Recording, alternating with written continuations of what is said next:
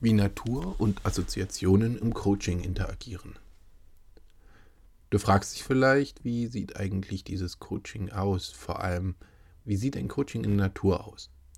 Ich möchte dir heute anhand einer Situation aus der Praxis erläutern, wie es ablaufen kann, wenn du mit mir im Coaching draußen in der Natur unterwegs bist. Anhand eines Beispiels möchte ich dir beschreiben, was dich bei der Arbeit mit mir erwartet. Selbstverständlich ist der Inhalt und die Dialoge stark vereinfacht. Es fallen keine Namen und meine Klientin hat dem Beitrag vorher zugestimmt. Denn dein Thema und was wir gemeinsam besprechen, bleibt zu 100% unter uns. Was ist Coaching? Ähm, bevor ich in die konkrete Situation abtauche, möchte ich noch einmal ganz kurz erklären, was Coaching überhaupt ist. Für mich ist dies wichtig, denn es handelt sich dabei nicht um einen geschützten oder klar definierten Begriff. Im Rahmen meiner Arbeit sehe ich Coaching als einen Prozess, bei dem ich dich dabei unterstütze, deine eigenen Antworten auf berufliche oder persönliche Herausforderungen zu finden. Es geht nicht darum, dir fertige Lösungen vorzusetzen.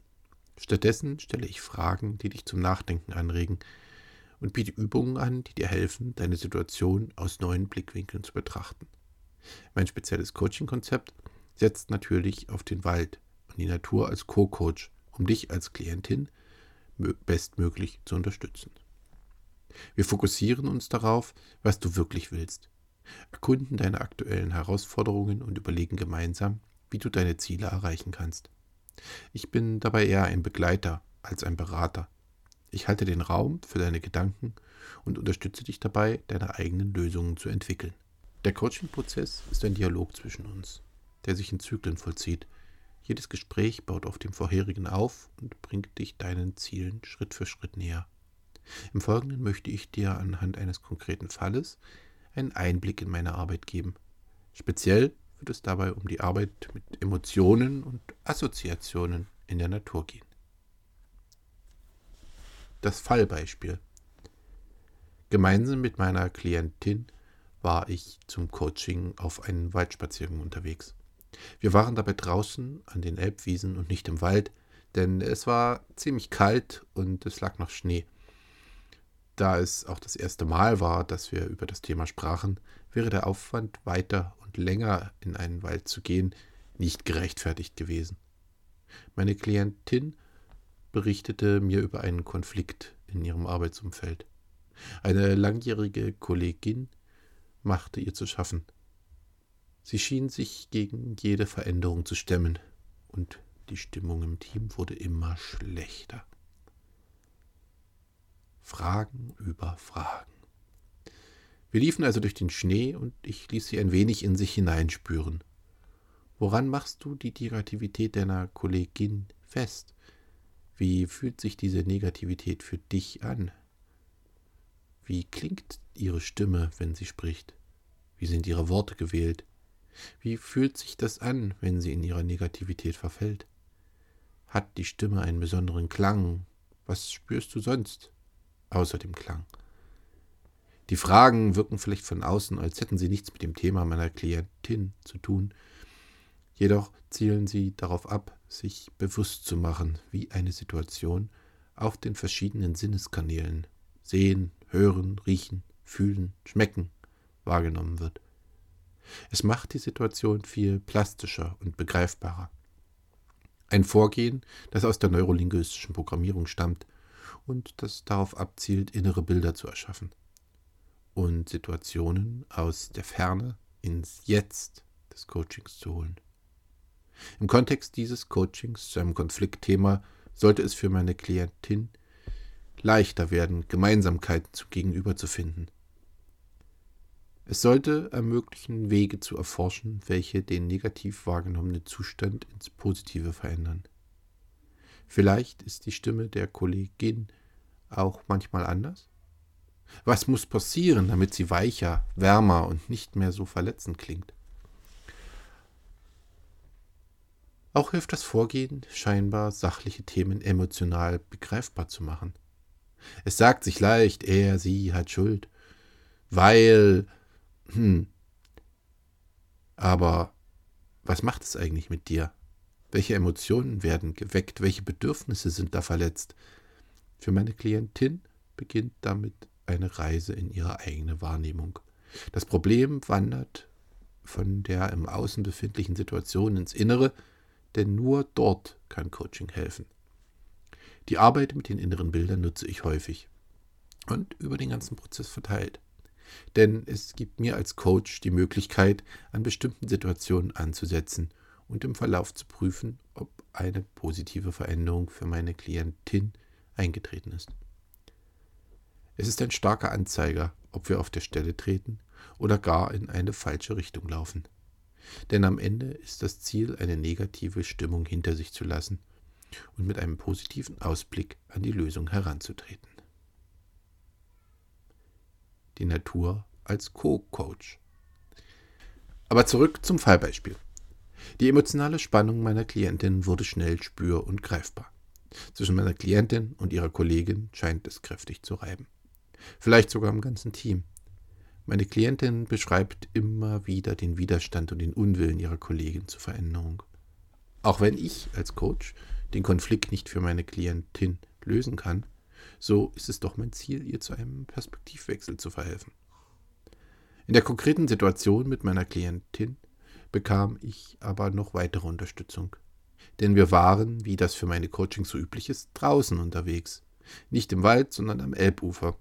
Aber auch am Elbufer gibt es viele natürliche Strukturen, die es für die Arbeit im Naturcoaching braucht. Da liegen Steine herum, stehen Büsche und Bäume. Sicherlich ist dabei viel künstlich eingelegt.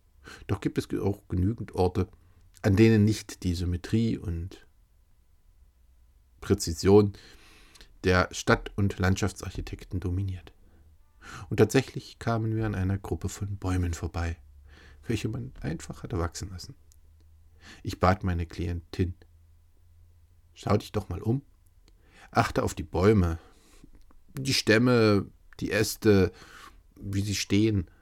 Vielleicht findest du hier ja vielleicht einen Baum, der eine gewisse Ähnlichkeit mit deiner Kollegin hat. Sie musste gar nicht lange suchen. Fast sofort sagte sie lachend, ja klar, der da hinten, wo wir gerade vorbeigekommen sind. Wir gingen also zurück zu einer Gruppe von Kirschbäumen. Einer von den Bäumen stach tatsächlich heraus. Die meisten der Bäume waren noch junge, schlanke Bäume. Ein Baum jedoch hatte einen kräftigen, knorrigen, schartigen Stamm mit einer dicken Borke. Ich fragte meine Klientin, obwohl ich es schon ahnte, und welcher von den Bäumen hier repräsentiert deine Kollegin? Es war tatsächlich der knorrige Baum. Der Baum stand ein wenig schief vom Wind in eine Richtung gedrückt. Wie eigentlich alle Bäume, aber dieser irgendwie ganz besonders. Der Stamm unterhalb der Veredelungsstelle war stark verholzt. Er war dick gewachsen und hatte eine dicke, tiefe Narbe gebildet. Seine Baumkrone reckte sich mit dicken Ästen in alle Richtungen, wie die Tentakel eines Tintenfisches. Ich fragte meine Klientin, was sie denn für Gemeinsamkeiten zwischen ihrer Kollegin diesem Baum entdecken könnte. Sie wählte einige prägnante Eigenschaften des Baumes aus. Die dicke Borke wirkte abweisend, die tentakelartigen Baumkrone, so als würde dieser Baum alle anderen von sich wegschieben. Als nächstes wechselten wir ein wenig die Perspektive. Wir umrundeten die Baumgruppe ein wenig, betrachteten sie von allen Seiten. Meine Klientin entdeckte noch einen weiteren Baum, der ein ganzes Stück wegstand. Ein großer Baum, der alle anderen deutlich überragte. Sie meinte, das könnte mein Chef sein, da drüben. Der beobachtet das Ganze. Er greift aber nicht ein, weil er einfach zu weit weg ist. Und sie fand in der Gruppe der Bäume tatsächlich auch einen, von dem sie sagte, da, das da in der Mitte, das könnte ich sein. Und die anderen Bäume, das könnte das ganze Team sein. Die stehen ja auch alle so nah darum herum. Veränderungen. Es war spannend. Wir unterhielten uns eine ganze Weile über die Bäume, wie sie zueinander standen, wie sie sich vielleicht verhielten. Aus dem Gespräch entstand schließlich eine neue Perspektive für meine Klientin.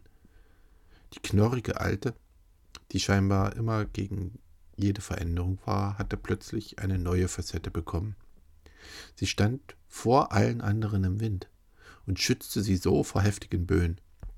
Würde sie umstürzen, würde sie nicht auf die anderen drauffallen, sondern mit seinen weit ausladenden Krone die anderen Bäume umarmen.